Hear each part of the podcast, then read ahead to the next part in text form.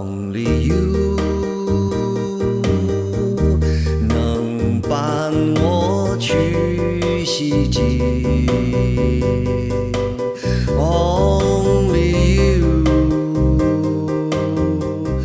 欢迎收听反派影评，我是波米。我是隐形，今天我们来说的是这个《战狼二》这个电影，还是老样，先给大家介绍一下影片信息。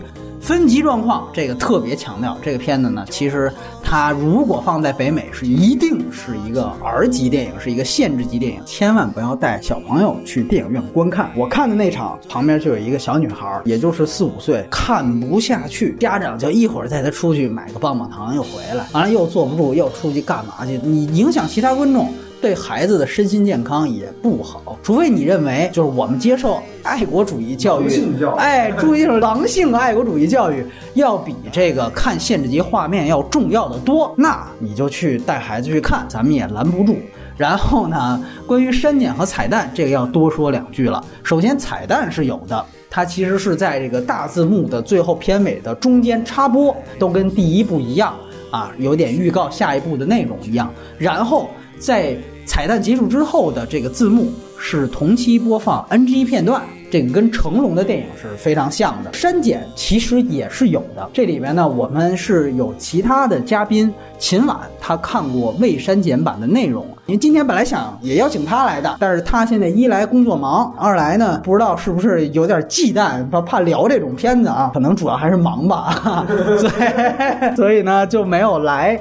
今天还是我们两个人说，但是呢他已经把俩破罐子破摔的，然后呢，还是把这个他看的这个未删减版的信息，包括他采访了吴京，他片方和吴京跟他说的一些采访里边播了的、没让播的，都告诉我了。哎，到时候跟大家分享一下啊。剧透部分来说，然后在格式方面，这个片子要批评一下，它是一个后期转制的 3D，但是呢，好在它其实在内地也是有 2D 版本发行的。我跟隐形看的都是 2D 版，隐形看的是首映场啊，估计也是这个铁血网什么的赠票，哎，看的些，哎，然后呢，反正你老黑我，对，你说的嘛，全场都非常铁血，对吧？哎，非常燃。然后呢，这个啊，还还特别有意思，主要是说这格式嘛，是在万达的 IMAX 厅看，前面还故意打一个，这不是 IMAX 版，而且还是二 D 版。对，也就是你看看，人家吴京给自己人看，都看的是二 D 版。所以大家一定要注意啊！这个如果能有条件看二 D，咱们尽量看二 D，因为尤其这里面有几场戏都是夜戏。这个夜戏，如果是你的这个三 D 厅的灯泡再暗一些的话，对眼睛更不好。所以说，这个是由衷给大家建议。像我是自己花钱买票看的，我是在华谊兄弟看的啊，这个其实都是能找到的。国别方面，这片当然是内地啊，出品方这里又又有意思了，它其实跟第一部有一个这个打官司的事儿。当时是他其中一个所谓的版权拥有方，就是武汉传奇人影视和吴京旗下的这个登峰国际，他们之间有一个官司。所以这个片的主要的出品方是登峰国际，以及像包括万达影业，他们也都有投资，甚至于东其实也是有署名的。其实基本上其他的这个华语的大的电影公司也都参了一笔，虽然于东主要是投的建军大业，然后导演是吴京本人。制片人、主演，包括编剧之一都是他。编剧除了他之外，还有另外三位，一个叫刘毅，还有一个叫董群，另外一个叫高岩。另外这三个人其实全都是《战狼一》的编剧，尤其是最后这个高岩，他的网名叫做“最后的卫道者”。他是一个网络小说写手，我当时也搜了一下，基本上也在这个铁血网啊这些这个网站上也都非常非常的知名。然后他最著名的一本网络小说就是中日战争第三次世界大战的序幕，包括他其他代表作有《与狼共舞之杀破狼》，还有《二零叉叉入侵中国》。所以你看，基本上就是同题材的这种啊网络小说的这么的一个写手，哎，加入到这个创作团队当中来。然后主演方面，刚才说了，除了吴京之外，这里边一个大反派就是这里面片方一直在炒作的，就是所谓这个美队的这个终极对手插骨的饰演者弗兰克·格里罗。这个人呢是在美队二和三当中都是饰演插骨的。除此之外，还有几个非常有名的配角，其中一个呢就是咱们这个达康书记吴刚以及张翰。哎，我是怎么知道这人呢？其实是通过那表情包，有什么原谅套餐啊之类的，还就是那个。知道的有这么一人。完了，另外呢还有这个丁海峰，海军司令，就是前一阵刚刚演了《人民名义》里边的赵东来局长。哎，等于和这吴刚是哎算是一挂的，对。然后呢，还有里边演这个美籍华人的女星卢靖姗，哎，她呢是之前跟吴京合作《狼牙》那部电影的一个女星。然后此外呢，有一个客串出演，就是大家非常熟悉的非著名相声演员于谦儿。然后此外还有只露了几个镜头的上一部的女一号于楠，哎，这个就是这个片子大体的主演阵容啊。他这个女一号就卢靖姗，好像还有一个事儿，就是嗯之前说他剧组不和，哦说的是他跟张翰打起来了，但是后来好像吴京站出来说不是，啊。是他们签了一别的女演员，女演员临时提片酬了，后来他们只能用的是这个，就是说他是朋友，等于相当于救场来帮忙，算是个备胎，哎，对，等于换了这演员，啊。明白了，啊。等于是前面那女演员跟张翰打起来了啊，这有点意思。然后呢，他的这个首映日是七月二十七号，就是前两天。然后成本，哎，这个成本也是迷之成本，有一说是一点五亿人民币，还有一说甚至说高达两亿人民币啊！看反正是看不出来，不知道是不是算了宣发和打官司的费用了。票房上来说非常成功，三天五亿。啊，首映前三天就已经无悬念的超过了第一部的总票房，基本上过十亿是没有问题，超过之前这方面主旋律的最高纪录，就是去年我们聊过的《湄公河》十一亿多的记录，也应该是不成问题。完爆和它同天上映的《建军大业》啊，虽然好像那个是不是动用了这个调配的国家资源更多一些，但是看来大家还是更认这一部电影。这就是这部电影的影片信息。接下来我们打一个分数，隐形先来五点五分啊。啊，理由呢，就是说它其实它它有一些亮点啊，但我整体是不太喜欢这个整个影片的这个气质也好，它传递的内容也好，还有包括一些细节拍摄上的，就是很像，比如说我们说那个《釜山行》，啊当时我也给的是五点五分啊，当时很多人就说。你这就是偏袒这个中国影片或者什么的，咱不偏袒。哎，我跟你说，真的不偏不偏袒，这也算爆款吧，对吧？这之前前两天刚跟胶片聊，就是说这神片到底是哪一部，是吧？就是这不就是话音未落，这不就出现了吗？大爆款。但是我觉得它确实还是一个不及格的影片，它有很多问题，后边我们可以聊。推荐人群呢，我觉得肯定还是首先我是坚决反对小孩儿去观影的，其次就是你喜欢这种军事的、男性的这个爆棚的这个什么的这种东西喜欢的人群啊，对吧？军迷什么的那对对。你就看这个片子可以啊。我记得当时咱们俩聊这湄公河，你是给了六六分，我当时给了五点五，你六分是想了半天最后提上去的。啊。这期咱俩倒过来，你给五点五，我给六分，确实也是思前想后，最后我觉得这是应该给个及格分数，完全是从电影的角度出发，这个定位是非常明确的，它是一个 B 级片。如果在这个维度下我们去讲。我觉得它是合格的，它的主题啊各方面，所以表达的这个意图有很大部分，我觉得都值得讨论。很多地方，我觉得要不然是隐患，要不然是我觉得我们可以分析一下，它有很多是让人担忧的一种这个主题的呈现。就连接第一步说嘛，他提出这个口号“犯我中华者，虽远必诛”，看似是一个自卫的一句话，但是到这一步来讲，它是不是还是一个我们是捍卫领土，我们是捍卫自己的中国人的这样的一个底线？它是不是只是这这个意图？我们接下来可能会详细分析。反倒我给六分，我不向任何人推荐。最后就还是强调，孩子是非常不适合去看这个电影。接下来我们会剧透，我们先跟大家说一下今晚得到的一些未删减版的信息，包括我会交代一些这个在审查方面，这个片子其实遇到了很大的困难，这个困难一点都不亚于我们之前聊的湄公河，这个也让我有一点点意外的，但是看起来所有东西又都是在情理之中。然后接下来呢，我们会分优缺点聊这个片子，在这之后。我们主要来谈一谈可能相关的其他的影片，以及比如说像一些外国的西方的电影去拍非洲题材的一些电影，因为我们去看到其实主旋律的中国的电影其实都有很多对于西方电影在呃类型模式上的借鉴。包括由此产生的主题上面的是否异同，我觉得都是可以作为延展的话题。这个就是今天的内容。然后接下来我们剧透，先跟大家说一下所谓的未删减版的这么一个事儿。因为秦晚他们作为媒体是看了这个片子的媒体版的，呃，这个片子我也跟大家说，它是到了七月十九号。才正式的被下发龙标，也就是说，龙标是提前不到十天才发。其实有两点改动，细心的观众一基本上都能注意到。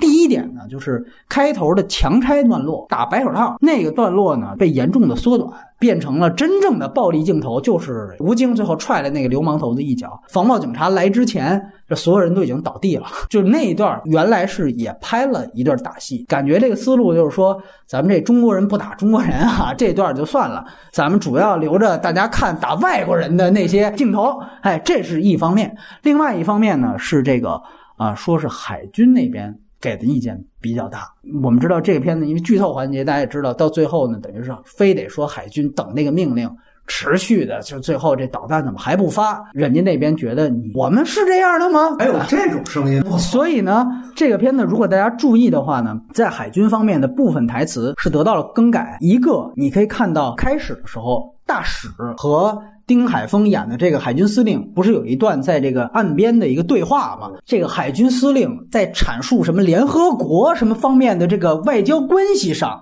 使用了大量的后期配音。你会发现在那一段整段和它的原型口型是不一样的啊，这个是一方面。然后另外一方面，可能就是最后关于这个是否等命令啊，包括这个等命令方面怎么处理，可能又进行了进一步的修改，因为呢。秦晚他没有看过最后的公映版，我没有看过未过审版，所以呢，这个更具体的细节我没有办法像《金刚狼三》一样，因为那个是有两个版本，版本资源我都下下来同时放，那么对比能那么详细。但是大概的方面是有这么两块儿，而且尤其是听这个秦晚说，吴京私下里跟他算是小小的抱怨和吐槽吧，到最后这个龙标迟迟不发，你想想，你除了海军这边。其实还有外交部那边，所以说几方面提意见虐的他，说他都已经不太想拍第三部了。当然，我估计现在票房好了，他估计还得接着拍。但是当时他真的是被虐的是非常非常心力交瘁，你就可想而知啊。哪怕在中国，你拍这么一个又红又专的片子都有多难，你就知道为什么只有英国可能才能拍出《敦刻尔克》那样的片子。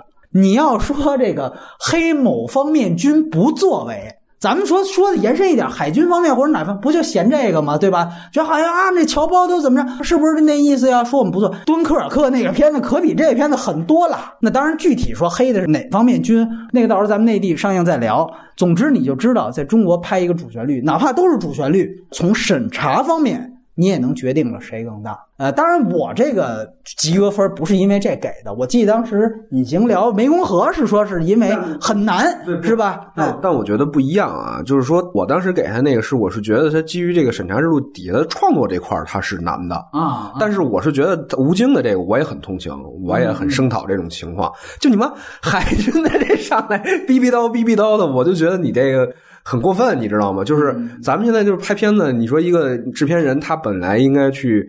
放在做项目的精力上，天天都都干这个了，你知道吗？天天跟官儿们打交道，就是消磨了好多精力，这是挺让人心疼的啊！跟那个还不太一样，反正我觉得，嗯嗯嗯。所以你你感觉就是说，我们普通观众看一个热闹，觉得吴京就是军方的现在的一个化身、一个代表，其实并不是这样。吴京你还是以演员，他们之间是有非常大的这样的一个磨合和冲突的，就跟我们原来说火锅英雄，所以我说行长提意见啊，咱中国没有抢银行的，这一个意思。大家别老黑广电，广电在电影人眼里可能是个青天大老爷，在这个中国的这个整个官僚体系之下，广电是个屁呀！谁过去哪个部门过去都能踹一脚的。你说他合作这这几方面，外交部像湄公河还有公安厅，对吧？包括军方，哪个不比广电大，对吧？对这点，我觉得特需要特别说明。我就因为我记得那会儿湄公河上的时候，就好多网友说：“你看看警方的人，我们这儿一出来，这那个广电都不敢放屁了。”其实这言论啊，就是特傻。你看的是一特表象的一个东西，你们就不知道《人民名义》上之后，因为那是检察系统的，把警方给黑了。现在导致了，据说是很多牵扯到涉警的影视项目，人家警方不过。嗯你明白吗？就是说，你们广电居然都同意这么一片子上，那你们这些拍警察戏的这个，我们都给你挑刺儿，哎就拖着你。就是你，你发现这个就完全就跟电影和影视作品没关系，成了官变成哎官长斗你说说中国的观众多可怜，对吧？中国的创作者有多可怜？现在其实每个你像海军也好，还是什么各兵种部委也好，都有影视部门设立，他们其实应该有的义务是说，他们去提供的这个拍摄支持。你像韩国电影怎么崛起的呀？他就是因为这个，大家都来支持你，包括香港电影，对吧？美国军方也支持。对啊，对啊，对啊。但是咱们这儿就变成了说，我支持你啊，嗨，难着呢，你得先满足我这要求，变成了这样的一个职能。那你中国电影怎么往好做呢？衙门就给你卡死了。我要先说优点的话，我就直接顺着刚才这事儿，那你就可以看到这个片子也是续集。然后之前我们聊过《耳旁风》的《京城八十一号二》也是续集。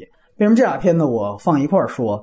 就你看这个片子，它的整个的这个成色，如果跟《京城八十一号》的第二部去比的话，那这个片子还是能碾压它的。这个京八，我聊了这个《耳旁风》之后，也有底下人给我留言说你是不知道内情。这京八啊，拍二的时候，北京这个文化局啊，跑片场老去做地炮去，就说你们不能在这儿拍这个那个，就是百般阻挠。你你像你把我这儿一。建筑给说成了鬼楼之后，哪个人还还敢买呀？对吧？所以就天天到那儿闹去，最后弄的那个片子直接就是架空历史，基本上北京都没怎么提这个事儿。好像你看，因为有这个官僚部门阻拦，所以这主创拍的烂也不能赖他们一样。但是如果就这个讲的话，那你看这第二部它的完整度照样还是可以碾压《京城八十一号二》的呀。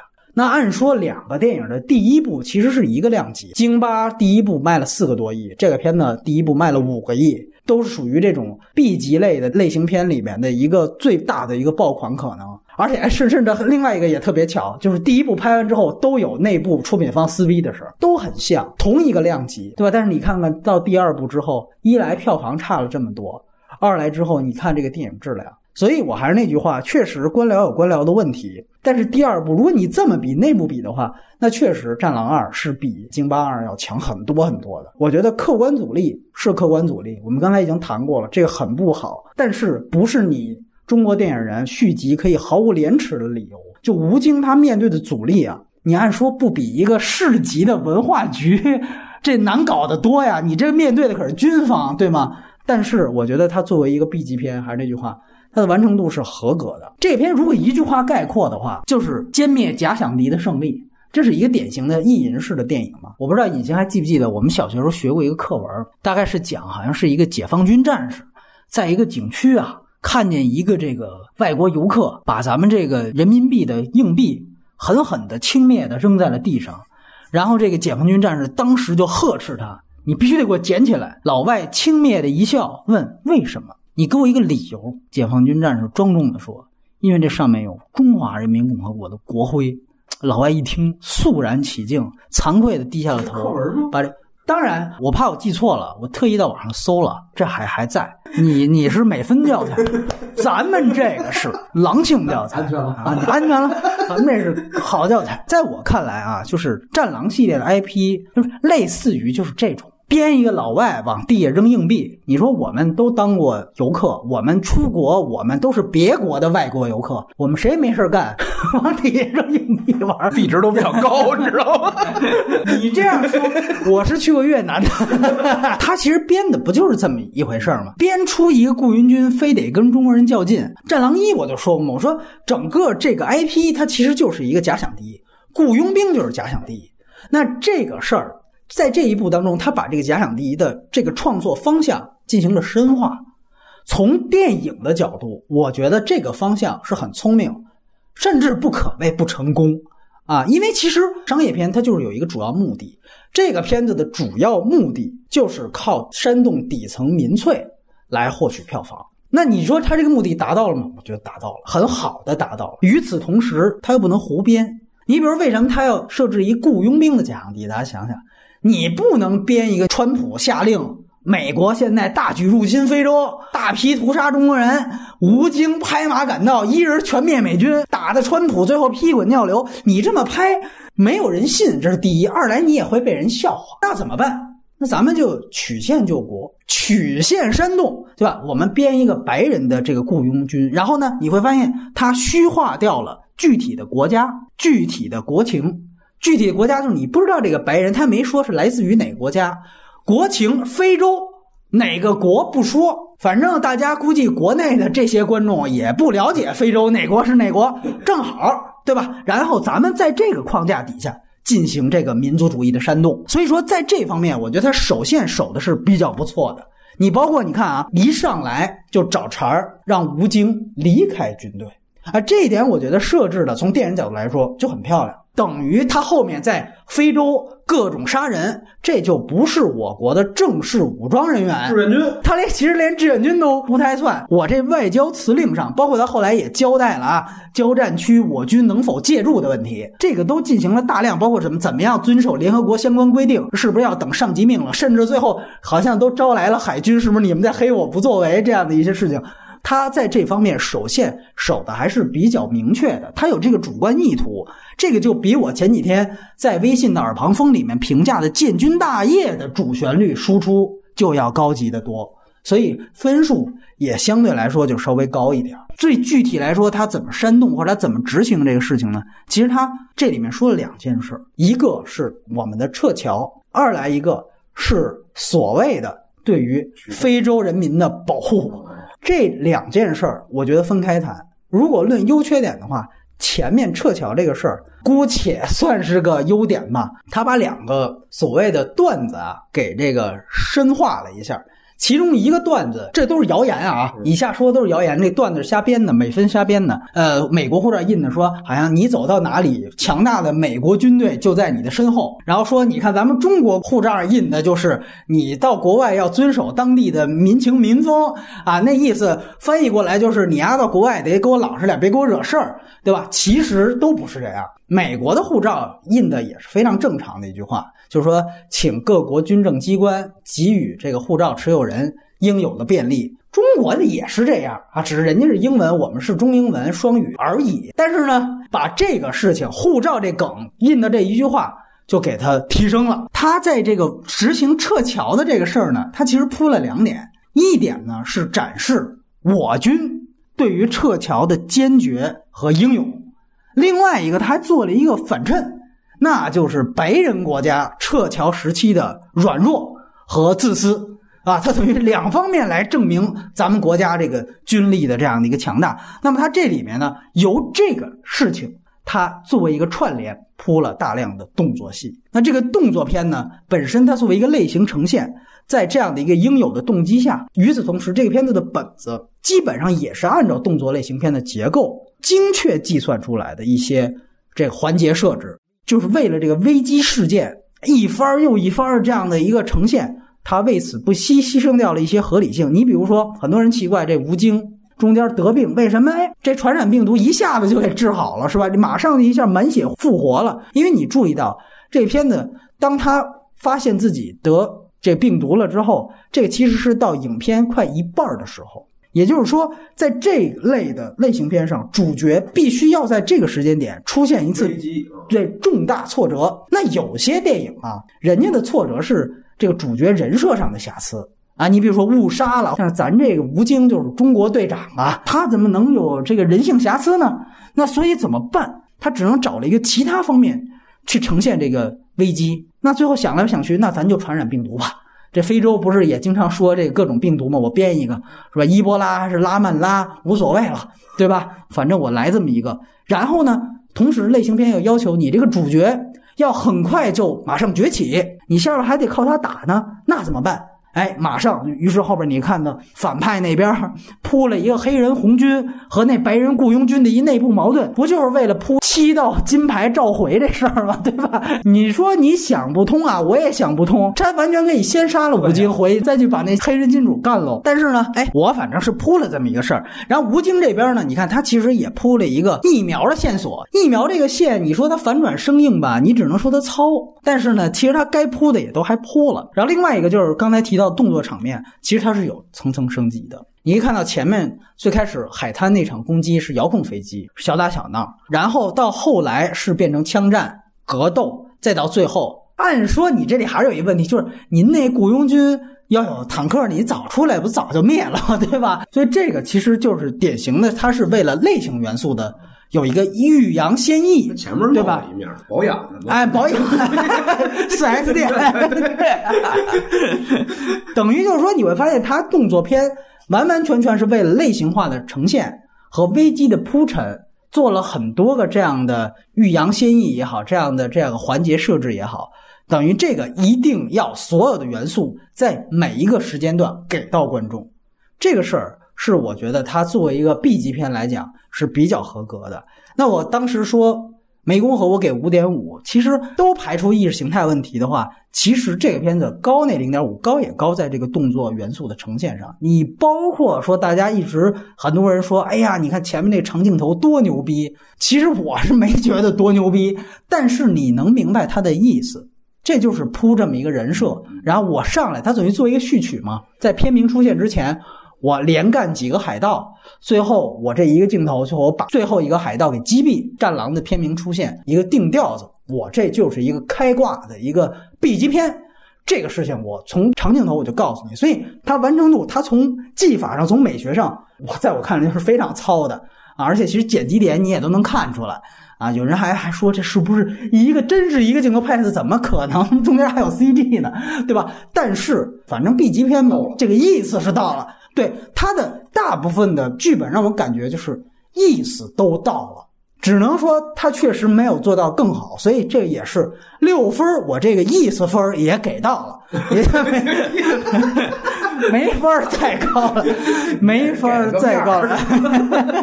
对，所以我觉得这个是从电影层面。然后我刚才说了，它植入了两点嘛，一点是我们撤侨的这样的一个英勇，我觉得这方面它铺的所有的动作戏都没问题。另外就是说，白人撤侨的懦弱，这里面我只是说，它主题不只是撤侨，嗯，它还有另外一个意思。那那个意思，我可能就放到缺点来谈。来，隐形，那我先说优点吧，一会儿咱们把缺点放一块儿聊。对，对啊，我觉得优点上，首先来讲啊，就是说这个片子虽然是给了比《湄公河》低，但是不得不说，它确实可看性上是比《湄公河》要强的。就是《湄公河》会让我看不下去，坐不住，但是这个片子基本上我是能看下来的。这就是你所谓的，就是在这电影上。上面的这个完成度还是有的，对对对。其中有几个比较大的亮点啊，就是第一点，我觉得我特别喜欢，就是说他的这个个人英雄主义的这种表现。我因为传统来讲，就是我们的那个主旋律影片的创作，就是。是一个理念，就是说我们相信集体智慧。特别典型的就是以前那个美国队长史爱民，就是把一美国队长换成咱们的那个抗日战争时期来帮咱们，完了结果老有政委教育你不要老冒头，你知道吗？这其实它是个喜剧段，但特别典型，你能看到，就是说这就是我们的那种老式的、有点僵化的。但是战狼那个系列，我觉得它特别好，就是就是打破了。因为我们以前在创作当中经常会碰到的问题，就是你写一个有爱恨情仇、有个人动力的这么一个人的时候。那负责人就会跟你说：“那个不行，中国观众不喜欢个人英雄主义。”这句话就可以打他们家的脸了啊！对，因为你可以看看票房，个人英雄主义它作为一种戏剧的一种模式，就是一个天然会让观众喜欢的类型，对吧？啊，而且它这个做的也挺好，这是第一个。第二个呢，就是说它的整个的这个影片的这个前提，戏剧前提就是架构，我觉得还可以，就相当于我们是在境外。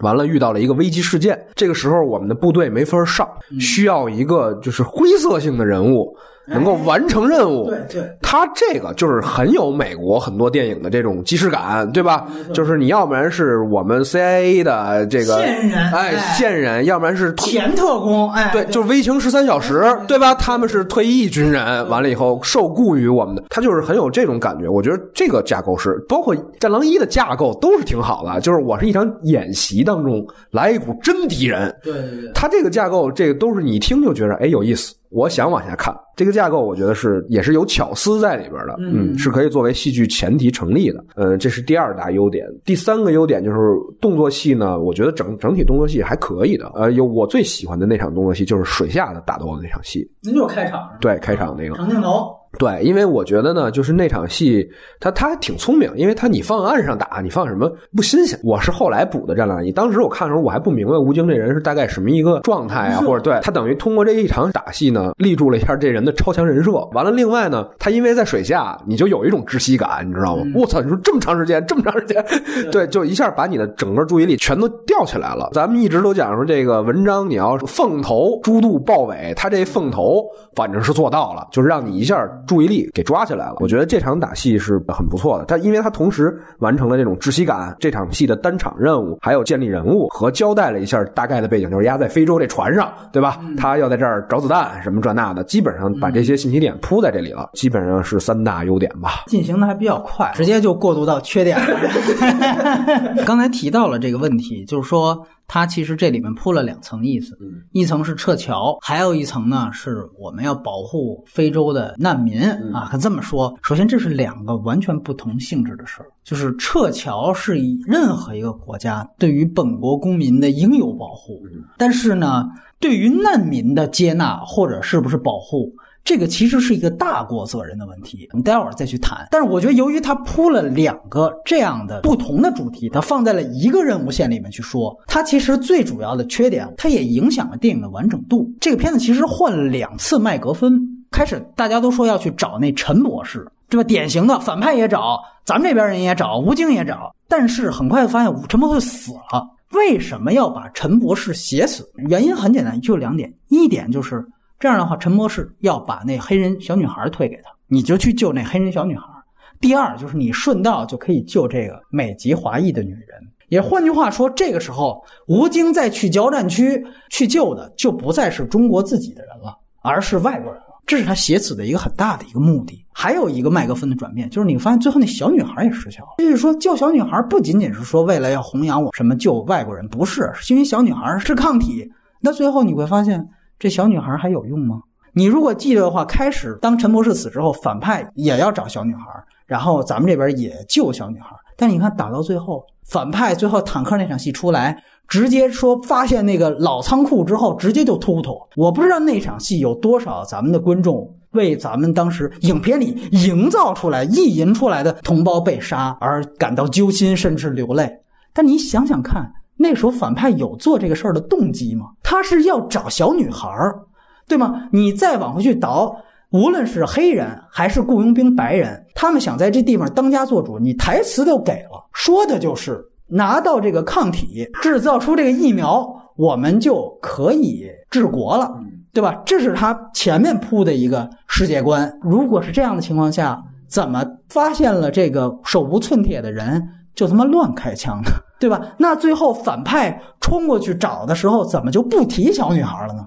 也就是说，第二个麦格芬到最后也失效了。这两个麦格芬的转移和失效，暴露了这个片子一个本质，就是我其实不是要救人，我是要杀人。这个片子本身，我为什么说它是一个 B 级片？原因在这儿，B 级片是以爽感为大，主题要靠后边。我这片子就是要杀人来的。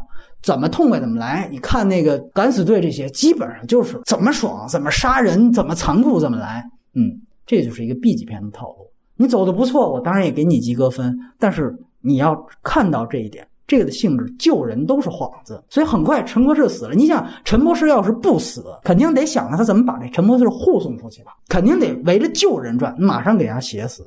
后来呢，又有一个美籍华人，美籍华人那块也有私货。咱们这边要显示咱们的撤侨英勇。同时还要踩一脚白人的撤侨懦弱，就是说，你看啊，当时他在那边说海军陆战队这事儿，你美国海军陆战队世界最强军队，他管你了吗？然后说我艾特了他推特账号，等于那意思，你看这里还黑了一把推特，我们关推特是对的，你丫有推特，你丫也没用，哎，傻逼似的，对，完了哎，等于全方位撩拨。但是为什么说他影响到了他的电影叙事？你仔细想想。他其实铺了这一点，就造成了一个最大的一矛盾。你想，这白人雇佣兵他要是只是雇佣兵的话，那他为什么还能随便杀掉黑人金主呢？对吗？当时一强烈感觉就是他就是要说这就是美国政府派来的，对了他就是不好说啊，没我就错，你说对了。最最后不是就想撩拨这么一个事儿吗？但你想想，这他妈要就是美国政府策划的，美国使馆为什么还关门呢？美国干嘛还撤侨啊？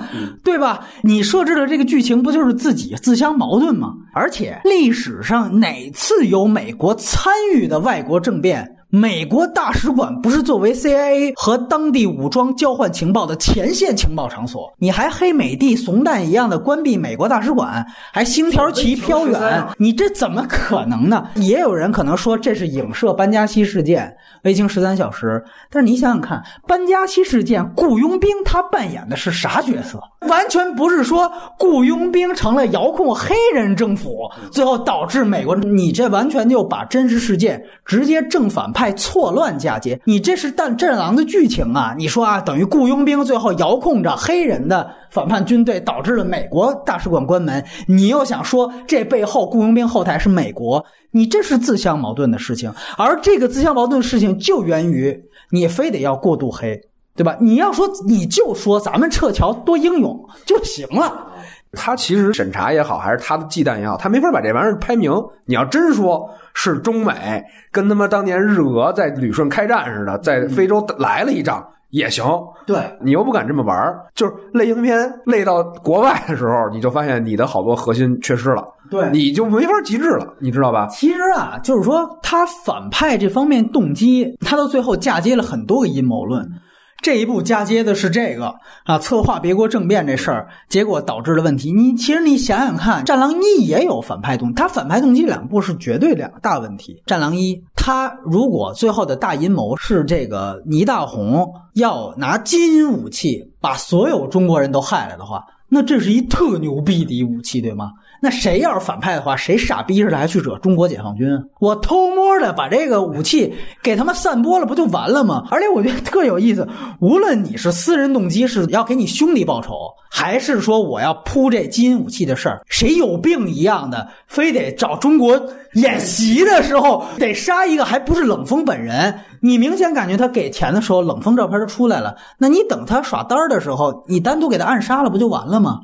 对吗？你有病的时候，非得在中国正规军集结的时候，这是雇佣兵干的事儿吗？说白了，就还是你说那句话，他就想背后说这就是美国，对吗？但是你又扑倪大红又是一中国人，又要为这个零点乐乐是零点乐队那主唱嘛？周晓欧啊，周晓欧又为他，你这不是来回来去的就自相矛盾吗？说然后你说他基因武器，他黑的是什么？还是一个段子，就是说当年有一个，其实到现在都有说 SARS。就是美国 CIA 散播的这个 SARS，它只能在中国人传播，这不就是他《战狼一》的阴谋论的？所以它所有东西都来源于阴谋论本身。为什么是阴谋论？就是因为它根本就立不住脚。你拿这个当你的这个影片反派核心，就一定会出问题。他是这样，他是这样，就是这两部片子其实是一个过时类型片的套路。美国八九十年代啊，对呀、第一滴血，你知道吧？就是这超强完美人设也好，还是面对的简单任务，反正就是一通猛干。我们如果要是说二十一世纪初拍出这这种片子来，我觉得都算是进步。其实你现在呈现出来这片子，它没有什么技术上的让你觉得说，哎。你比别人高了一块儿。它现在你说存在的那么大的 bug，为什么大家不去揪？是因为我们习惯于看这种类型片，我们其实好多人被燃到了，他不想，我们就自动忽略了这些问题，你知道吧？这些问题实际上，你要是把它变成一个剧情片，一点一点细抠的话，这都是相当大的问题。而且像你说，为什么反派动机那么多？这你要是去自己写那剧本，你马上就清楚，是因为我在这儿心虚，你知道吗我就要多设置一点，给它砸瓷实点。其实你越砸。越是问题，你就立不住了。其实剧本搞设置的时候，一定是最简单的最有效，就是你只要它这简单能成立就行。您非得来一分那个，来一分那个，最后就把字本给搞乱了。所以这个就是完全的意淫嘛。除此之外，我们对于这个难民也好，对于这个黑人的保护，这个究竟是一个什么姿态，是一个什么状态去了？就我的价值观认为，大国担负起大国责任，保护难民是应该的。我们一直是联合国常任理事国，我们要担负起大国责任。但这里就有两点，我觉得大家一定要注意。第一，我们现在天天炮轰美国，到处当世界警察。我们把大国责任说成你啊，你看到别国干涉别国内政当世界警察。你请你注意，撤侨是每一个国家政府必须做的义务，除此之外的所有事情就都不是了。那如果大家都这么干，人家也可以说你现在要当世界警察，他们国家内乱关你什么事儿？那我是从人道主义角度来讲，我不能看到妇孺受到残害，维护世界秩序，对吧？那这就是世界警察，这点我想一定明白。所以我觉得这篇呢，在客观上反倒我觉得有一点好，是客观的好。我相信不是吴京他自己想出来的，就是他能够让我们很多以前对于美国大片的一些看法一个改观，就是原来我们老炮轰所有施瓦辛格、史泰龙的电影都是个人英雄主义。觉得好像这是一个缺点，其实我在我看来，这根本就不是一个缺点，对，这就是类型片的其中一种。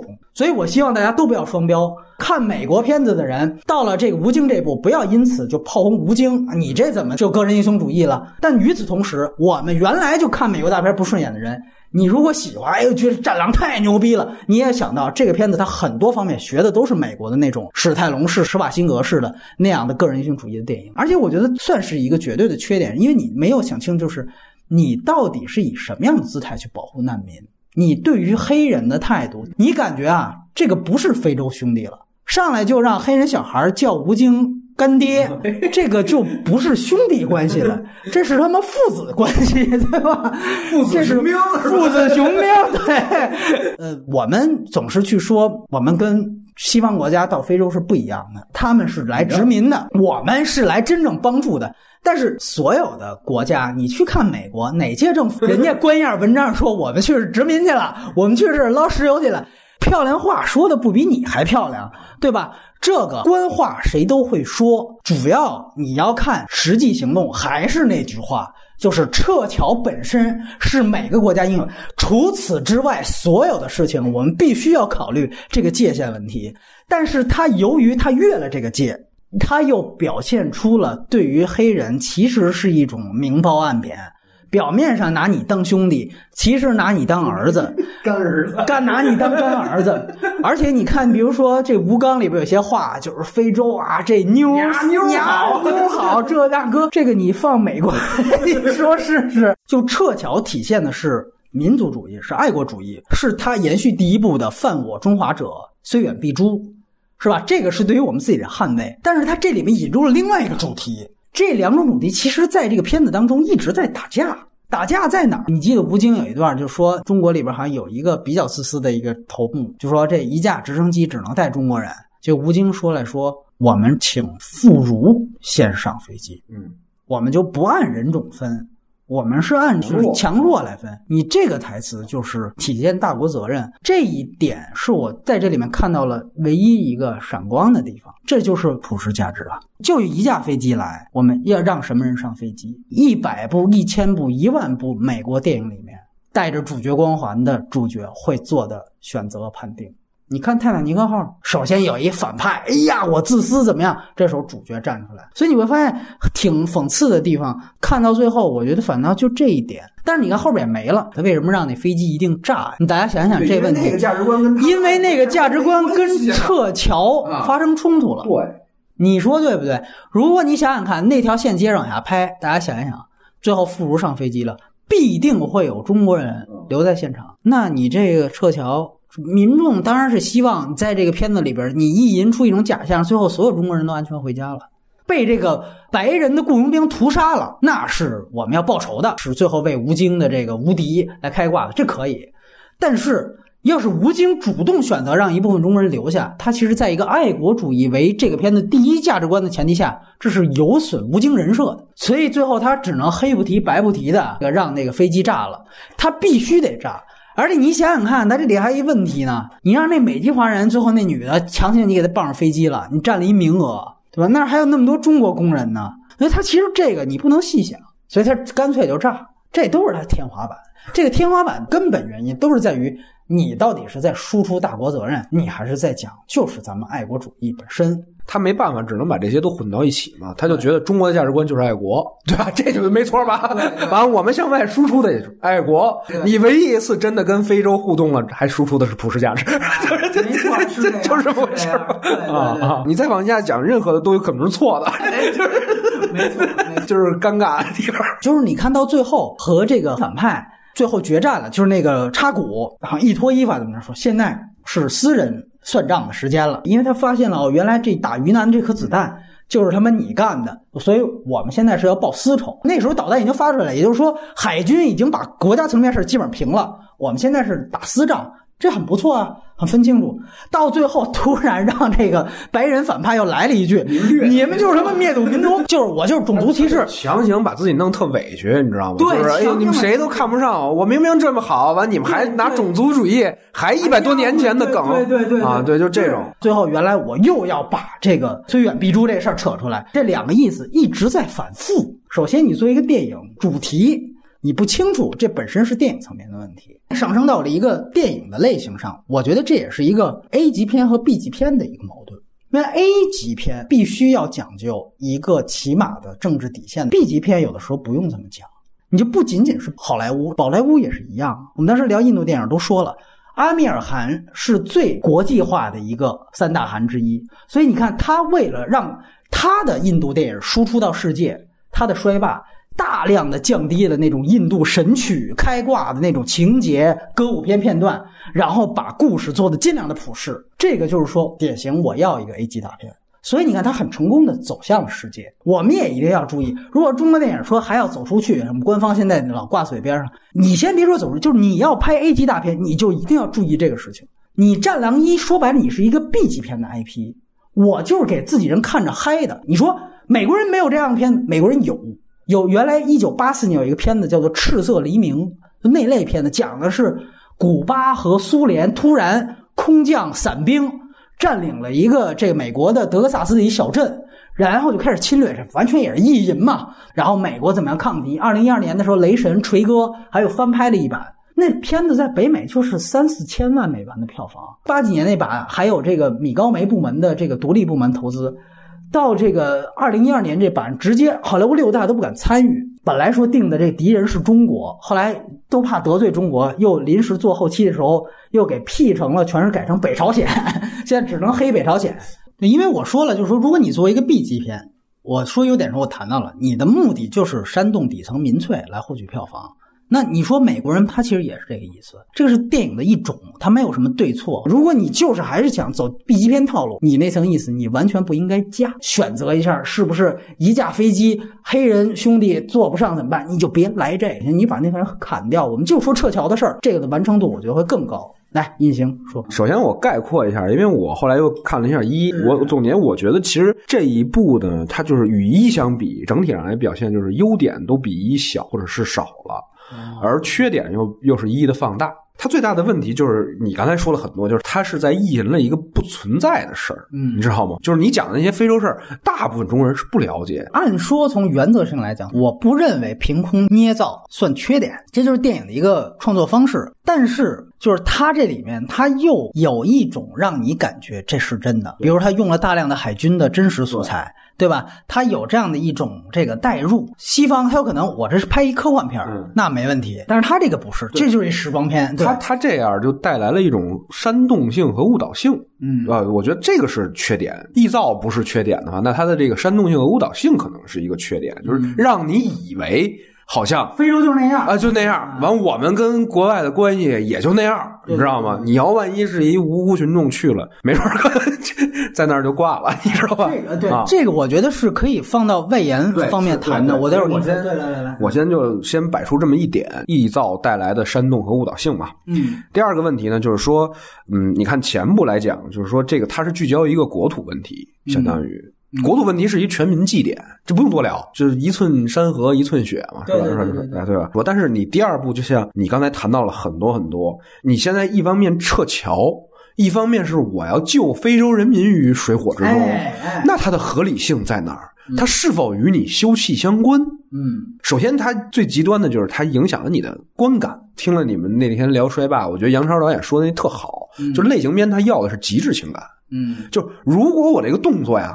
不是一个必然要这样做的东西的话，你就会让人觉得这个情节多余。哎，对，立不立得住啊？你就会开始放空去想，只要你一想，就说明节奏掉下来了，对吧？他现在在这块处理的时候是有点含糊的，因为不光是犯我中华者，我虽远必诛的这事儿了，我还有我得普照四方了。我就是说，我就说你刚才说的他那种 B 级片的直接拍法，就是我只撤侨，我不管你妈黑人那边的事儿。你要这么处理人物和动作，他也有一定的政审的这种。我想过这事儿，你很简单，你可以在里边说非洲的人他们根本不想跟你走。其实他这里不是说了吗？那小黑胖子原来也不想走，你直接说这么一个，你就借坡下驴，你就让这些黑人就撇出去就完了。咱们主要集中撤侨这个事儿，这个我觉得剧情剧本内部的修改是可以做到。我觉得这就是主创要往上拔，哎，要这个有另外一层的输出。对，往上拔不一定，他可能想的就是，我这既然是非洲发生的故事，我得跟非洲人有关系。实际上，它导致了就是说，这个主角在干事儿的时候啊，就他具体情节上的任务啊，变成了好几项。第一个是说我得救陈博士，第二个呢，我得去救那华侨工厂那些工人，还有黑人他妈，对小黑胖子，小黑胖子他妈，还有等于变仨事儿了，你知道吗？就我后来在想，就是如果你是要说单纯撤侨，那你就参照印尼屠杀，就你别把这种非洲人跟我们这个关系搞得那么暧昧不清，就是哦。民众又特觉得中国人特好，还是怎么着的？政府也特拿咱当哥们儿哈。总理到临死都不说这个陈博士在哪儿。雇佣军问他说：“你到底说不说？”他说：“我死也不说。”梆一枪给崩了，对吧？你就弄得你整个这戏的这个力度啊不温不火，他就不像那个犯我中华。那你真要犯我中华，就是他们在那儿有一个刻意的辱华排华的事件。嗯，我们需要我们出兵。嗯。去他妈救我！这救我还不能直接是把人带回来，我得先把你们家打回去，我才能把人救出来。这不就是你要的那个类型片的诉求嘛？对吧？就是你所谓的 B 级片也好，还是什么的，就是你们家都是什么傻逼，你们丧失人性了，我过去先给你们家屠了，我再把我的人救回来。结果你看，你现在这里边弄的就是非洲的跟我们的这种 父子情谊，弄的就是把这个东西搅得很混乱，就是你不知道你要讲什么事儿。现在啊，这是一问题啊。还有就是说，张翰后来怎么就突然间牛逼了？因为大家知道他刚开始实际上是一军迷，相当于，对吧？我是武器发烧友，打个 BB 弹什么的。我觉得他刚开始设计这个还是有点心思，他可能在想，就是说在和平年代，我们这个国家当中有一批盲目尚武、崇尚暴力的这些，他可能是想说，我。我告诉你，什么是真正的战争？就是他想通过这个人物的一个转变，有一个主题上的升华。我觉得他可能有这，但是后边你发现，完全其实这个人物的转变是含混不清的。刚开始是一 BB 弹，完了后边基本上拿真枪干，你感觉他跟正经的士兵在在役军官什么也差不多。反正这个就是还是他照顾这个影迷嘛，因为他知道他的受众其中有一批就是军迷，嗯，他等于我有一个代入感的设置。等于让军迷有这样一个幻觉，就我们自己换了真枪，在那样一个环境下也能非常牛逼，这是一个同人电影的设置。对，那 OK 吧，反正 包括这个白人，你刚才说的这坦克一直不用啊，什么什么，这些在我看来都是都算是剧情 bug，你明白吗？最不能。接受的就是他这个中间撤回去的这一刀，因为这是你没法成立的。最后给这个拉曼拉打孩子血的这个，他唯一能的方法就是我就把这抽管血给你打进去嘛。对对对，我不可能再什么分离一下，再提炼萃取一下，再怎么着，这就是打管血嘛。那你打鸡血就是 对对，就是打鸡血，就是这倒是很契合影片主题，也不考虑血型，恰巧就是一致的。对对，吴京跟黑人小女孩，看来他是真是爹。他之前吴京在那儿这库房里边说生病了，那帮人退，他不说，我这有方法治，非得俩人开车啊，淋着一大块鱼到那山沟子里，才开始找针管，哎，扎武警。你这种设置都是强行的，要制造情境，有时候忽略了戏剧逻辑的问题。我觉得这是呃各种 bug 啊。完了，关于过于暴力的这个问题，刚才我已经表明了特别大的一个观点，我说我们以前老说分级，分级是觉得说。政府管的太多呀，导致了有好多片子没法拍，完了这个导致创作上也没有自由，市场上也因为这个不能够提升。但是你另外一方面分级，它是一种保护，各种爆头，你知道吧？这片子里，就是它的这种爆头和血腥，孩子就是没法看的。就像未成年人为什么不能饮酒抽烟，对吧？这就是这样的一个同样的道理。完了，还有一个后边的这个呢，就是说，我觉得这个片子基本上是一个就是强行民族主义的鸡血神片就是在于你刚才说的那个最后那句台词，就是那个你们就是一劣等民族。当时我看的时候，我就前面都还行，就基本上算看下来了。但是就是到了这个，就是你们略等民族这个，我就觉得哪儿挨哪儿来这么一句，你知道吗？这吴京总得有一个，就跟第一部看了国徽就爆痘了，你知道吗？就是这你必须得刺激到我的民族自尊心了，不行，我得来了，而且还得来一个，早不是那时候了，就是他是个雇佣兵。就是你感觉好像他好像他干这行就是为了仇视有色人种，就是这，你就是生死关头最后蹦出这么一句话，你就会觉得很搞笑。你顺延过来就是说，整个影片当中就涉及的这个，你说他跟非洲这种父子关系哈，你要按西方影片，我们都会一般说这是大国沙文主义也好，还是什么？可能中国人跟他的这个跟西方的那种有有差异的点是在于，就是我们不是什么沙文主义，我们是这种朝贡主义。你 就是说，操，你只要叫爹啊，我就拿你真当儿子。保护你，对，就是我记着这片子，我就有几次笑点啊。就第一个是说叫干爹，这个就是干爹，干爹，干爹，就是就一句词儿，你知道吗？就没完了，在那一直认干爹，认的倍儿爽，三百六十度煽动。对对对，一个是这，就我当时乐就抽了；还有一个是我记得有这镜头，在沙滩上玩排球，完了这小黑胖子不是在那烧烤吗？吴京这边坐这儿也烤，烤了一鸡翅。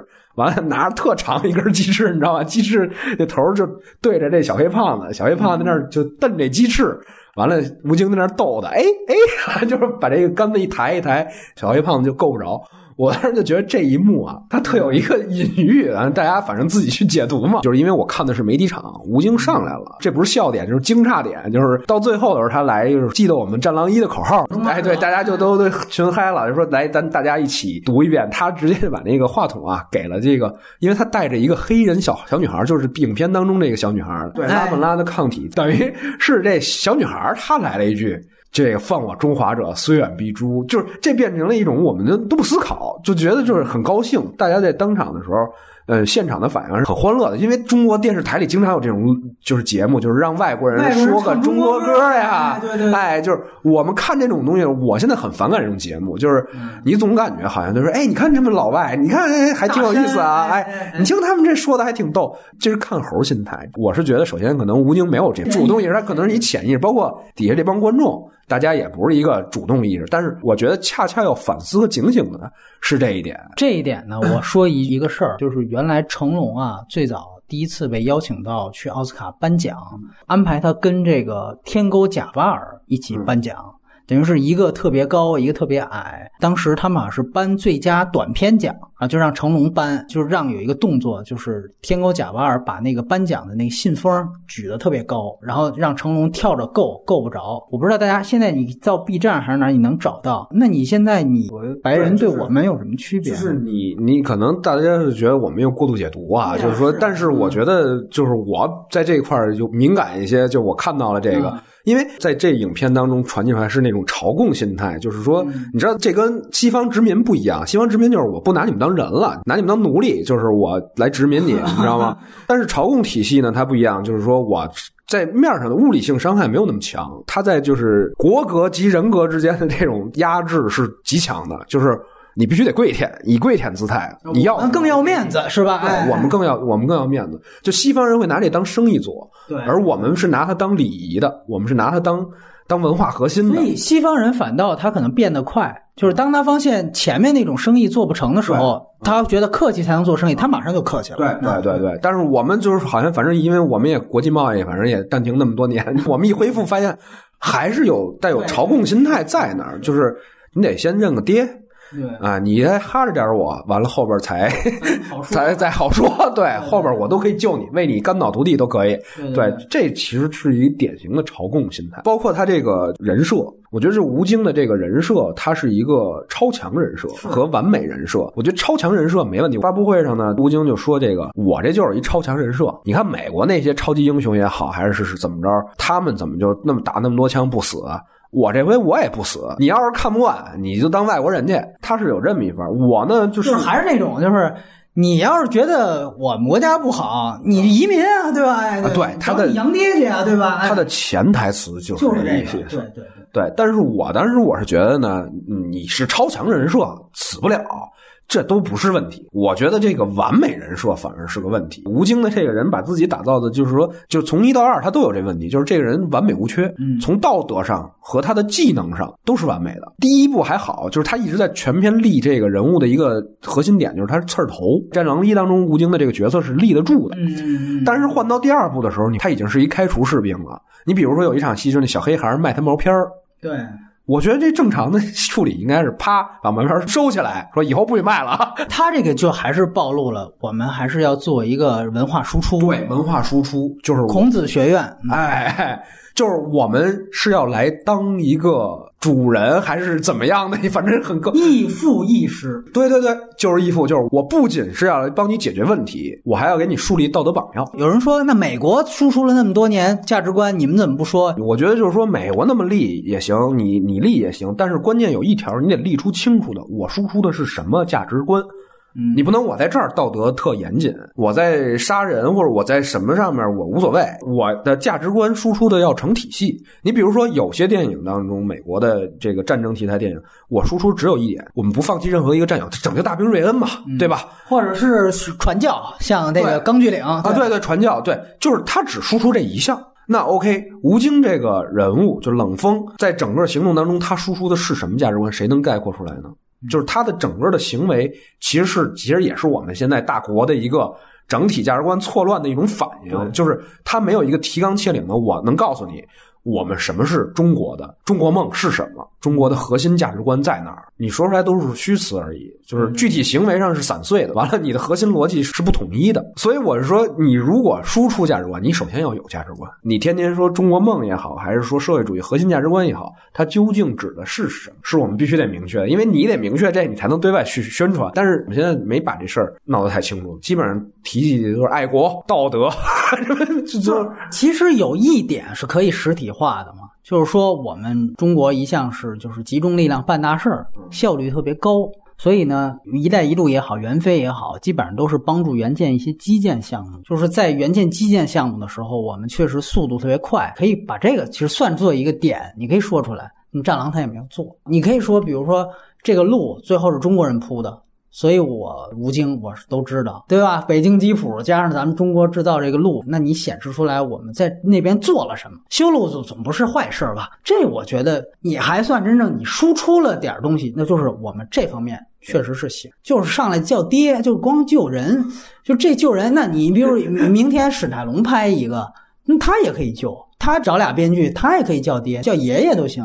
那你这玩意儿，你对吧？你你如果咱们就瞎编的话，就砍掉其实就行，对吧？你作为 B 级片，你就别那么多话。你要说真的想输出有文化价值输出，那你就不能完全瞎编。那你要考虑这个的话，那你就要明白有这么一回事。对你，当然你这解读我也确实认可啊。你要么直接来 B 级片儿，但是这样的话可能会市场上啊或者什么的可能也有影响，对吧？呃，还有就是说它的一个粗糙的前史，就是于南的死这一段，因为我以为那是原来《战狼一》的故事，你明白吗？就是回一看不是，我这段到底是哪来的？我们回想一下一的那个故事，其实很，我觉得还是真是剧作上挺完整的，一条线。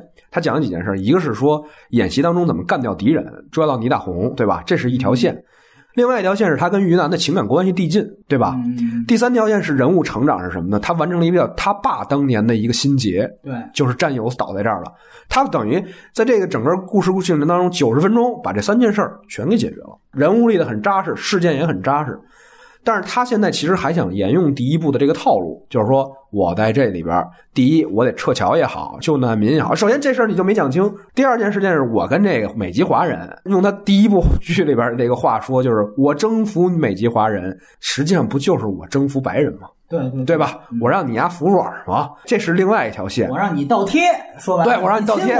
但是这段戏就没也没有做瓷实，因为他一里边的感情线其实也不是很瓷实，对吧？但是一勉强说得过去，就是因为那都是我们常见人设。但是二里边这个，你你说他是俩人是同情也好，还是说互相的这种患难情也好，但是到爱情的那一条线，就是贴没贴过来，反正亲了一下，啊对对，就是他铺垫没有那么瓷实嘛。那么第三条线是说他要完成于南的这个报仇线，对吧？放下心中仇恨的这这条线，那这也就非常重要。就是一里边的这两场戏，就是救人的这个是非常典型的，很简单，父亲和他同样的场景嗯，来一遍，简洁两场戏把这事儿给说清楚了。但是于南的这个他是为啥执行任务？怎么是雇佣兵？你如果选用于南被被杀，你就得把这事儿得大概交代一下，对吧？这帮雇佣兵跟他们有什么关系？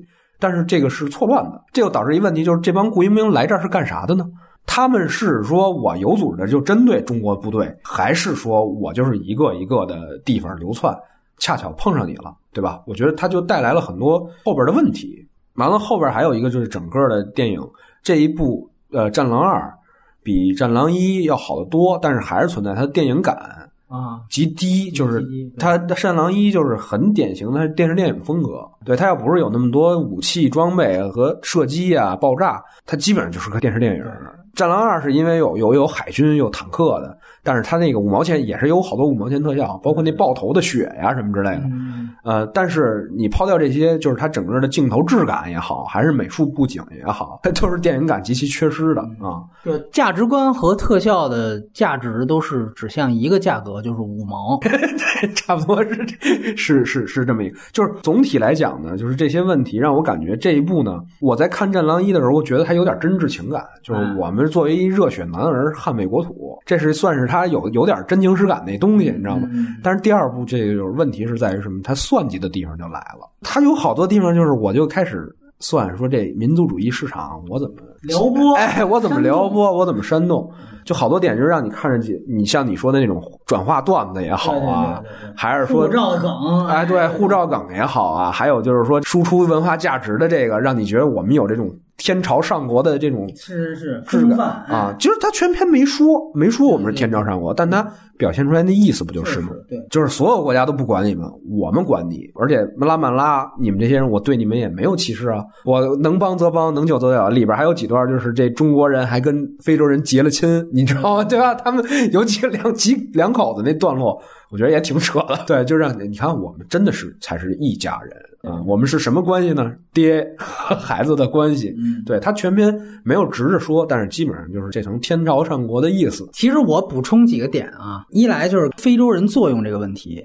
其实你仔细想想，他们除了显示了非洲有多么的乱，再一个就是如何认爹之外，其实非洲人在这个片子是没有作用的。就是当时我们延续这个湄公河的话题，我还是得又把前面那些片都吊打一遍，就是什么唐人街探案、泰囧，在这片子都肯定是爆款。你会发现，这些所有讲境外故事的片子，真正当地人是零作用。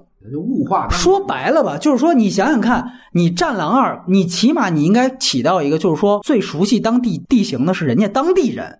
对吗？既不是你白人的雇佣兵，也不是你中国人，你应该这里设置一个当地人，哪怕是个向导。也许比如说这个人原来是替白人卖命，后来意识到他们的丑恶嘴脸，他妈这个就跟咱们中国人一块儿，最后帮着吴京去把这事儿给办了，这都可以。你设置一个这样的角色，这个其实我觉得两点问题，一来就是吴京的超强人设，他不需要自己开着北京吉普，绝对就能全都开到地儿，对吧？自己就是一活谷歌地图、百度地图。另外一方面就是说。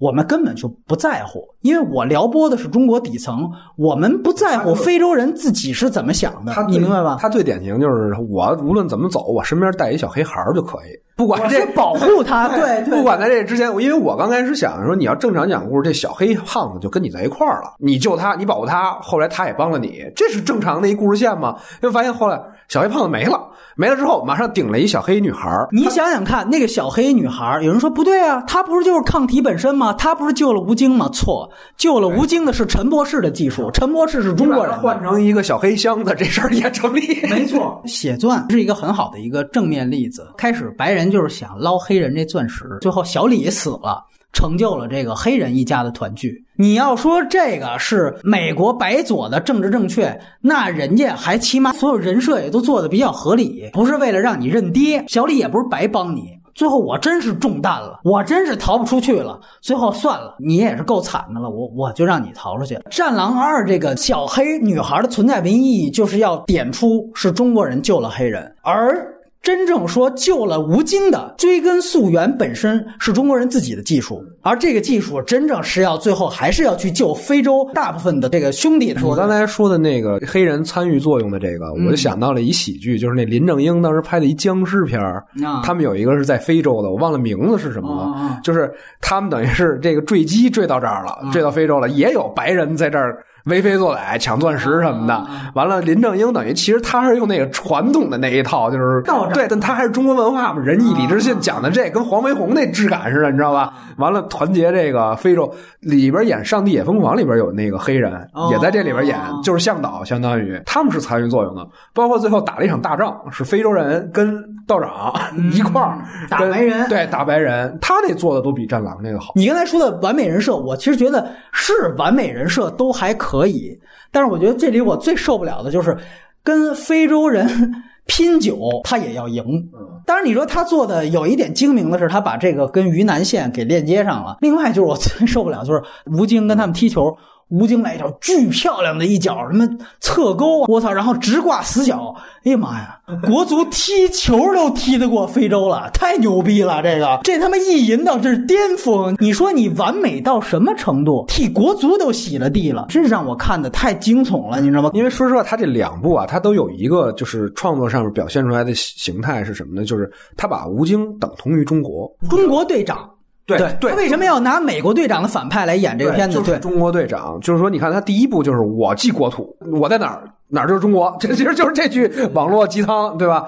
完了，他第二部也是说的这个，我代表中国，所以他的形象不能受损。在树立一个完美人设的同时，树立了一个完美国设，这东西吧，你说它行不行？我觉得行，但是大家全民都追捧的时候，实际上就是说，你知道它是毒奶，它有有毒成分，它不是说让你觉得我们可以天天拿它当精神粮食吃。我为啥说它现在它是属于一个过时的？因为现在的主流影片，它的去架构这东西，一般是你是我们的部队也好，还是雇佣军也好，完了我们政府肯定是我们偏保守的，对吧？我们不救，完了在这些人就说你们就帮我们执行一警戒任务就行了，在警戒任务见到我操，非洲人也是人呀，嗯算了，我不走了，我得干这事儿。就是你总有一个对立面，也就是说有一方有一个己方对立面，对，就是你得衬一下，对吧？对，或者说你原来就是一个坏人，你在这具体做什么的时候，你有一觉醒。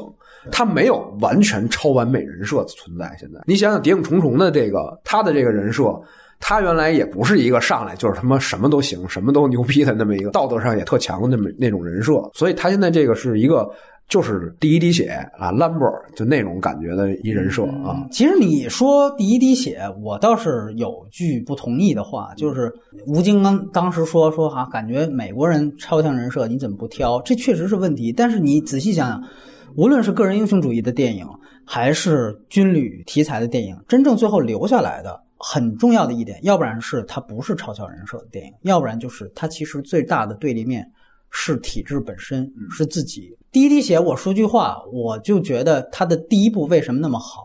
大家别忘，第一滴血打的是美国人，是一个退伍老兵，到了一个山村里边被人歧视。如果大家还记得的话，他最有名的一句台词是：“我他妈在越南的时候，开着几百万的装备为国效力，回了国却连一个给人家代客泊车的工作都找不到。”这是他相当于《战狼》里面“虽远必诛”一样的台词，当时记在了所有人的心里。你说这句话，他指的是谁呢？指的是美国人自己。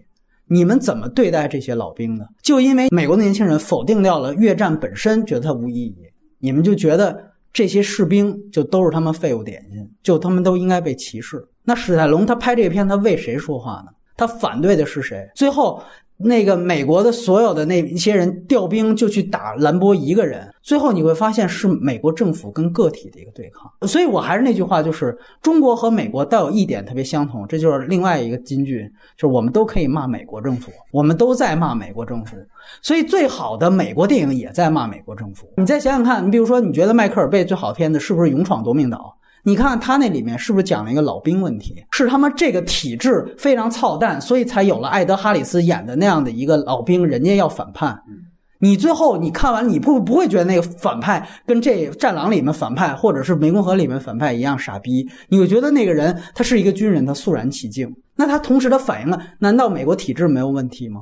他反映都是自己问题，包括战争之王，他同时也是有对他自己的一种反思，就是你一个军火贩子，你本身对于非洲，你其实就是有原罪的。美国人一直在去谈我们是有原罪的，他不避讳。你再想想咱们聊的彼得伯格那几个片子，《孤独的幸存者》，咱们那期不说过吗？对吧？就是爱国者治那期，它体现就是你美国这个机制你没问题吗？所以它总有最后我们要看我们自己。说到彼得伯格，我还突然想起来得说一下，咱们我记得聊彼得伯格那个《孤独幸存者》的时候，还说到就是说美国人这个战拍战术的时候很讲究，就是有飞机保护。你看看咱们这个《战狼二》撤侨，我操，直接来一运输机，我操，当一下就让人干下去了。那但是咱们甩锅了，那是联合国派的。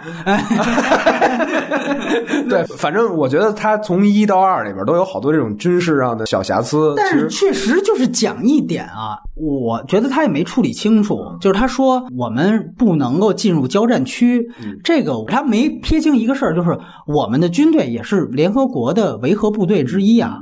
我们为什么这里面没有联合国维和部部队的角色呢？其实他把这些全引了，就为了让吴京单干。你可以说维和部队在其他地方作战呢，对吧？我这儿顾不上了，怎么样？你可以说，然后呢，你再让吴京单干。他完全没有表现，所以你就让我感觉就是纯粹的民粹意义。他归为什么军迷片什么的，我就不太认可。就是他不是军迷片不是他自己营销说我这枪械呀怎么着的？哎，对，就是说因为军迷片他要特别讲究这些，做这些东西做的特别考究。那我。觉得才能称之为军迷片但是他其实两部电影里边有好多都是军事上就不太可能的事儿。他第一部里边这外敌都进来了，完了以后这边进的国境线，这就有问题，对，就进了国境线，那边还无线电，还能互相通话。这正经的军事演习，直接就黑掉对方的无线通讯系统了。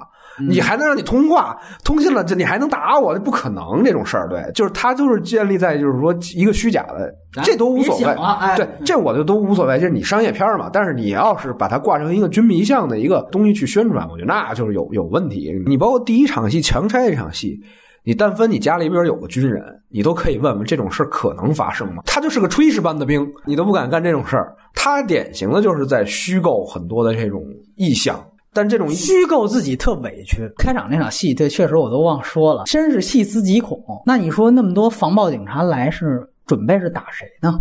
感觉他也不敢往下说，是吧？他就是在拼接一些假象是啥？就是说，你看中国现在是有乱象的，我先跟你说，先有乱象的，完了这符合很多人的认知吧。其次就是说，你看我们作为中国军人，我们是中国魂，我们也是否定这些乱象的。对，完了。至于谁是乱象，我不提，甩到丑角身上。对对，就其实啊，开始被吴京踹一脚那流氓和这个所有的这个雇佣兵的功能是一样的，你不能再往他上面找了啊！你雇佣兵，你上面找美国，美国大使馆那事儿你说不清楚；流氓上面你要说是政府，那防暴警察你说不清楚，对吧？网大剧作逻辑，开场那场戏确实是是这样。但是我还给他一个及格分，是因为他有一个人设作用。我开始开始得找一事儿，把吴京那个军衔给撤喽，而且还不能有损他的光辉形象。你让他嫖娼去了，这美国片可以，中国片不行。那不让怎么办？我就得想一辙，想一辙，好不容易想出一个，那就是我是替我的前战友的家属去给他们一个永久太平，那就我把这人踹死。我只能找一个人民内部矛盾，完了把他变成人民。外部矛盾的方式处理掉，我过火了，哎呀，就 就情有可原。对，你你想想看，那流氓见着几个配枪的解放军如此嚣张，你你走了我还来，就是你这不是典型的作死，你知道吗？你在中国不可能见着这样的人，而且我觉得特别有意思，这不前几天刚怀柔强拆的事儿啊，那时候怎么没有这个？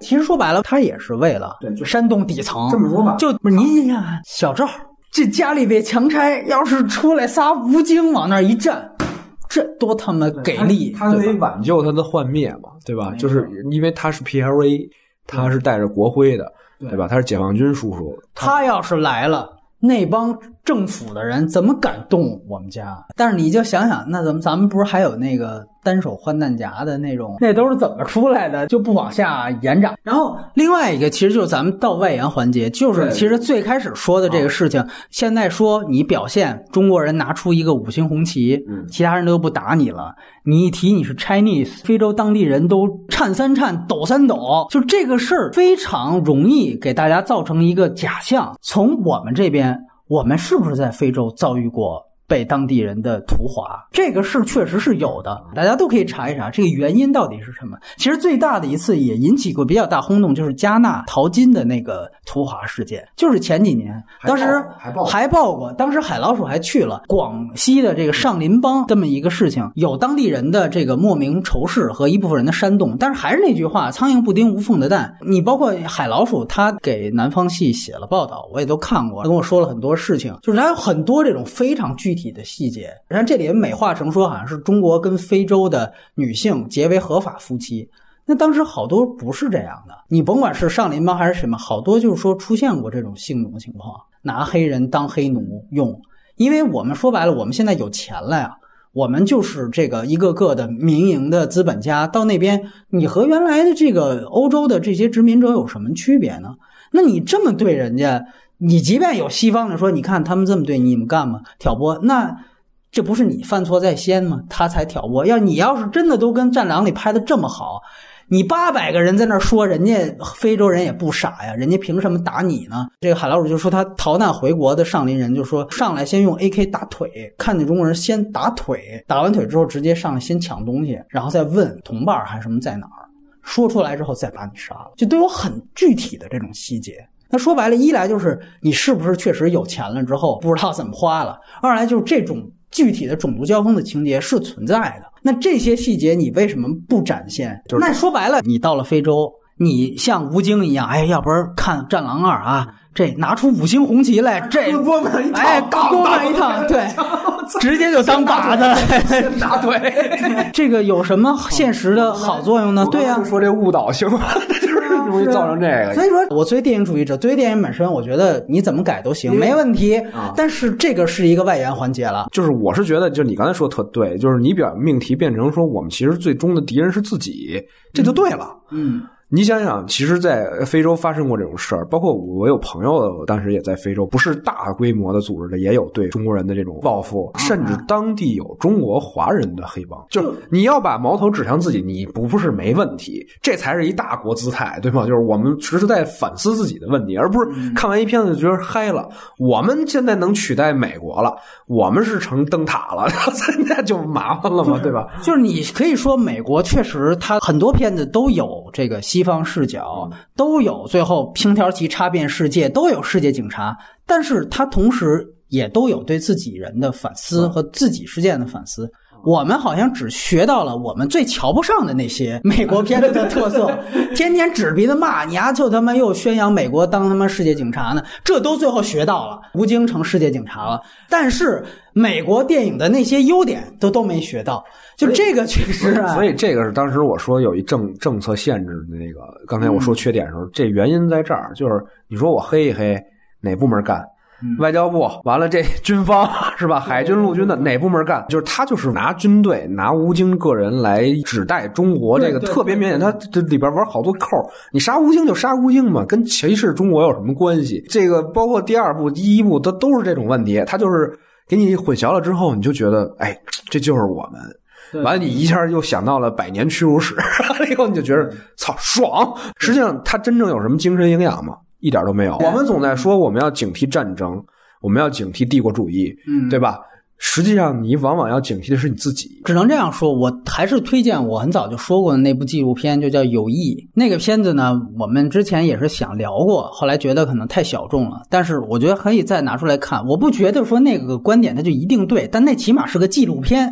你可能说他组织素材的时候是策略式的，但其实他的所有素材都是真的。他真的采访到了是华为还是哪儿啊？在那边的中国员工就跟着真正的几个工程师有大量的素材。工程师在那边讲就是啊、我们跟英美不一样，英美到非洲来就是殖民他们来了。我们到这边来是就帮助，但是与此同时呢，就是一问，比如说到了非洲的哪个村庄啊、村落什么的啊，我们基本不跟他们有接触啊，怎样怎样。这个不就是这个片里谈，就是黑人没有作用，只有被我们救助和援助的份儿。然后另外一方面就是他去你想也挺惊悚的哈，哎就有点那个逃出绝命镇那感觉，你知道吗？就是我跟你们没有接触，对。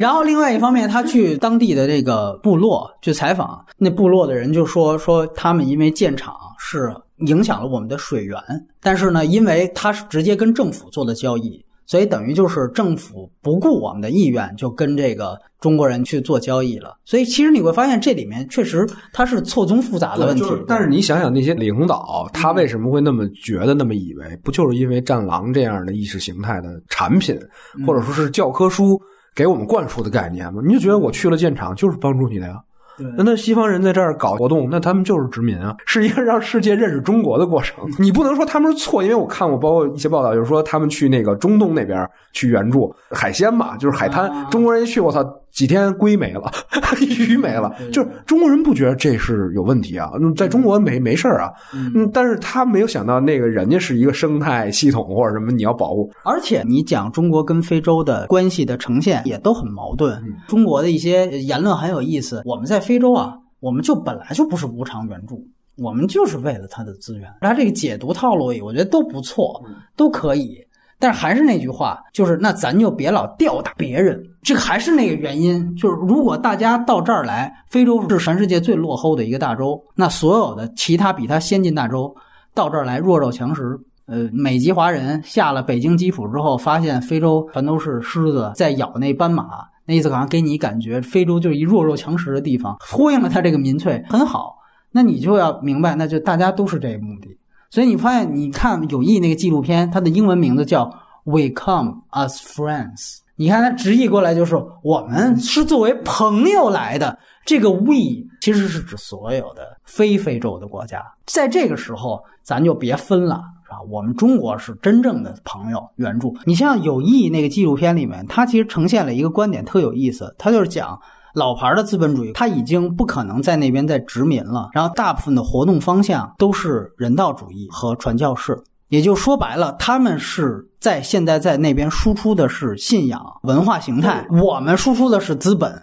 然后去调查非洲的民众，要不然一种方面觉得这所有的中国也好，你没有什么特殊的，不怀好意的来的；还有一种就觉得英美这边反倒是起码让我认识到了上帝，让我认就这就传教成功了。说白了就是说，如果哪怕都是输出自己的价值观，咱们输出的系统都不如人家，因为我们只盖孔子学院嘛。孔子学院这个事儿呢，也有很多的内幕的文章，大家也可以去读一读，都能搜得到它到底是一个什么样的事儿。因为你完全是一个政府。自上而下完全强推的事儿，这个吧，说白了就很多方面词不达意，你明白吗？哎，就我们往往更需要的，首先放下偏见，去真正的了解和理解非洲人，真正能做到平等的去对待别人。再说你能不能输出什么价值观？但是你看现在《战狼》的这这一类作品，它体现出来的是我们已经不需要了。我们已经就是立于世界民族之前列之前列。对，那另外一点我觉得很有意思，就是说他铺咱们撤侨特别英勇的这个事情，我们恰恰在撤侨这件事情上，我觉得是有黑历史的呀。有黑历史啊。反倒黑美国人撤侨不利，星条旗滚蛋了。一方面刚才说的电影技法你压根不成立，二来就是美国反正没有这方面问题。美国有的问题是什么？在非洲是有，比如卢旺达屠杀，克林顿他妈没管，结果就严守他的这个非交战区，然后就让他们两边杀。哎，当然好像这个事儿吧，好多咱们这儿的人不挑毛病。但是你知道美国国内当时意见有多大，导致了后来达尔富尔问题之后，强烈的又推美国政府说让咱们一定制裁中国。它其实原因原来它有国内的原因，就是你原来卢旺达屠杀那么骇人听闻的事，你为什么没有管？我们说班加西事件，他是大使死了，外交人员和武装人员某种程度上他就是担风险的。它跟侨民和普通游客是不一样的性质。但是你看看我们呢，这个印尼的这个事情，我原来做电影记者的时候，正好做那个《沙漏演义》那个片子，当时我们做一个策划，就是调查那个九三零事件，因为你可以看到整个《沙漏演义》那个纪录片，它没有就背景事件有太多的提及，它只呈现了那样一个屠杀的人的一个当事人后来的一个追溯过程啊，不聚焦于历史被变到底是苏加诺还是怎么样的，他不他不说那些事情。当时我们就做那个策划，然后就采访了包括沈志华在内的很多的这个历史学家，你会发现中国在撤侨这件事情上，九三零我说的这个事情是六五年的事情，都不是九八年的印尼屠华，两次印尼。图华的事情上，我们其实都没有什么历史好讲，所以这恰恰就是战狼所打的这个市场。你就是我明白你说那意思，就是原来由于我们大陆这边不作为，所以网民觉得你撤侨不利，就意淫对岸。现在呢，感觉我们在宣传方面提高了意识，咱们赶紧制造一个意淫的片儿。其实不是这样的，思路是应该我们更好的去看清历史才对。当然，你可以肯定说，后来几次在这个中东和非洲的暴乱之后，中国确实做的撤侨比那两次要出色的多。但是那两次撤侨的不利，我们仍然是被限制到了一个好像报道禁区上面的。我觉得这个是非常遗憾的一件事情。因为还是那句话，当时的这个图华到底是什么样的原因？太复杂了，太复杂了，太复杂。而且我就这么你为什么我说？《战狼二》，我只能从电影层面上肯定它。我们这里面意淫的是白人在那边搞颠覆政权。我们扪心自问，如果真正熟悉新中国以来历史的话，我们在邓小平提出韬光养晦时代之前，我们没有输出过革命吗？呃，马来西亚的陈平是怎么起来的？习总可以说过嘛，不对外输出革命就已经是中国。人民对世界的贡献了，那说明以前确实输出过嘛啊！所以我为什么说你拿撤侨这个事情当幌子呀？呃，我感觉就是不能说有点羞耻，对，就是你有很多黑历史存在，然后你又不许大家碰，这里面其实就造成一个问题，你现在还是这样的一个宣传思潮。其实你说白了，这个会不会导致了新一次的，就类似于原来九三零事件爆发之前那种，很有可能。对吧？你在那边盲目的去不顾当地国情的去输出你的价值观，你想，印尼跟非洲某种程度上是一样的，他们能上台的人也都是军人、军阀。你要是比脏手段，他可能会以更残暴的方式去对待你的公民。我觉得这个才是最大的问题。所以，你战狼究竟是在扬我国威，还是在坏事？我们千万不要当这个原来我们说伊藤博文跟李鸿章谈判的时候，日本那边出了一个极端的爱国主义者，给了李鸿章一枪，结果一下谈判走马，伊藤博文那边丢了好多，最后赔款还降了。我们现在好像是一个列强心态了。我们一定要警惕这样的，这子弹到底往谁身上打？看着是好像，哎呦，我爱国，我杀他，啊，对吧？都不会单出，那当时还出了沙皇在日本被刺杀。我确实也觉得，这这个是一个特别大的隐患，因为不是不能拍意淫类的假想式的片子，但是你首先要能拍反映真实历史的片子。不说坏，你不能光说好，那就是打鸡血嘛，那就是打兴奋剂。那人就会被烧死掉的，对吧？就是所以它的隐患的根源就在这儿，就是它是一种类似于精神毒品的东西，精神鸦片，你知道吧？就是它会让你觉得我们就是很嗨、很高兴，但是这种嗨和高兴，首先它是毫无益处，其次它还存在很大的隐患和害处，这就是你需要警警醒它的地方。而且你可以看到《侦探》第一季那个导演啊，福永。他当时拍了一个片子叫《无尽之兽》，就是很多现在的题材就反映非洲的这样的一些片子，现在都开始出现中国人的形象。就《无尽之兽》里面也有，他当时其实就是惊鸿一瞥，就是讲那反抗军这个游击队头子怎么样训练童军。到见他大 boss 的时候，大 boss 说：“哎，改主意了，现在不这么干了。”然后他说：“为什么改主意？”一出出门发现旁边坐着一个带着钱箱子的一个中国人啊。也许西方人他有西方人的视角。我们之前还看过那个乔治克鲁尼和唐奇度拍的那个纪录片，叫《今日达尔富尔》，网上有资源，你可以去看一看。就是他都在说中国在非洲到底是一个什么样的情况。那些你可以说是西方的有色眼镜，但同时，《战狼》西方如果是过黑，那我们这边就过粉，我们两边都看一看。兼听则明嘛，对对对，对吧？我们看一看《今日达尔富尔》里边，你说那些好歹有意，好歹都是纪录片，它再有主观视角，它是纪录片，对吧？你看一看中国还有其他的国家到那边到底是一个什么姿态，然后我们再来判断这个事情。我还是想再考虑这个问题，我也没有完全的一个确定答案。就比如说我们看变形金刚，因为我那期聊变形金刚我也说了，尤其它前三部，它其实还是有很强的美国的霸权主义思维以及冷战思维的。但是呢，我想那片虽然在中国卖的红，但大家是不是其实不考虑这事儿，只是看一个铁皮打架？当然了，那如果是这样的话，那《战狼》的这个主旋律是不是我们真正这么多人去看，也是主要看一个爽，就拿它当一个比如杀破狼去看，对吧？就没有这么多想法。嗯，如果大家觉得看一部电影根本就不可能导致说大家真的就去非洲去舞挥五星红旗找死去了，那看一部美国电影。也不至于就让中国人都拿美国人当爹了，那咱们这审查也就不用那么严格了，对吧？如果说你觉得任何电影，哪怕是类型片和 B 级片，都是以这个糖衣炮弹来输出某种文化价值观的话，那一切都应该警惕，因为很有可能潜移默化的会影响到所有人。我觉得这个还是双标的问题，对吧？啊，你想《战狼》就是它的市场成绩带下来，我觉得两未来两到三年内主旋律的商业大片都是一个助推项目，都是。其实你知道，我们另外一嘉宾王自健还演过一个之前无声无响的一个片子，叫《中国推销员》，讲的也是中国人在非洲的事儿。好像最后也是有爱国主义的那么一个情节，而且还请到了这个泰森这样的片子，在《战狼一》之后已经很多了，只是说成气候的还是这几个金牌 IP 而已。对对，你觉得这种意淫类的战争片，最后一个话题和湄公河那种限制很大的根据现实题材改编的电影，哪个方向更应该做？然后你觉得这两个片子都成爆款，哪个对于咱们正面稍微大一点？啊，我觉得那个湄公河的伤害稍微比这个小一点我们没法说益处，我只能说谁的伤害更小一点我觉得《战狼》它的误导性和煽动性会更强一些。原因是还是因为那是一个真实事件，是吗？啊，对，因为湄公河有一主题就是我就是要逮罪犯嘛，我是要为。中国人报仇，他这实际事儿也是这样的呀。我们中国警警方就是已经说好了，我们就是得惩治罪犯，因为这是我们中国公民啊，对吧？事情就是发生的，但是不是所有事儿你都可以这么干的。你恰恰是湄公河可以这么做，但是湄公河也也确实不怎么样。这个不是当时也说了很多这个问题，但是他还是在这个框架之内去做的。我的意思就是说，那你是不是说按战狼的思路？那这样的话，我们可以把湄公河的故事搬到美国，搬到日本？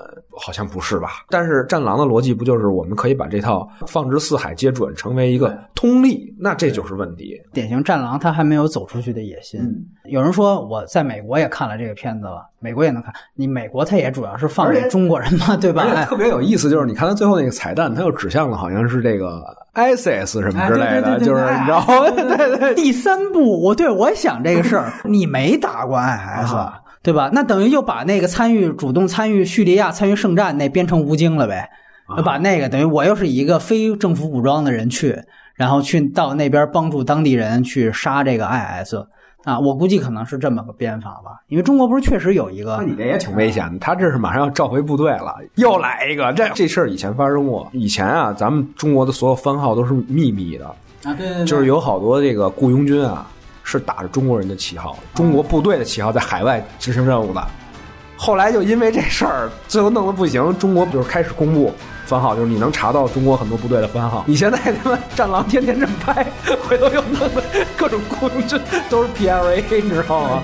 啊！我又想起来，大哥不是说一句，你得想想为什么他到哪儿哪儿就出问题了吗？当时我想，这就是问题啊，就是可不就是针对他，他要不来这场子没事儿啊，他等于强行黑的这个小工头，还是跟釜山行一样，强行黑。其实就还是那句话，他要制造一个危机事件，得病毒是一回事儿，得病毒还被大家嫌弃。这是加深我这一层危机。我说他是鸡血，人说釜山行他是狗血嘛？他们其实釜山行是主要是说我虚设善恶概念，在这里边给你来回来去倒分。战狼是什么？它是以爱国概念来倒分，就是你这里边只要这人物稍有负面情绪全全给你归到不爱国阵营。完了以后就这么着，踏上一万只脚，就是你把你黑掉，你知道吗？啊，它的价值观就在这儿，你爱爱国是有限，但是我只。Hallelujah.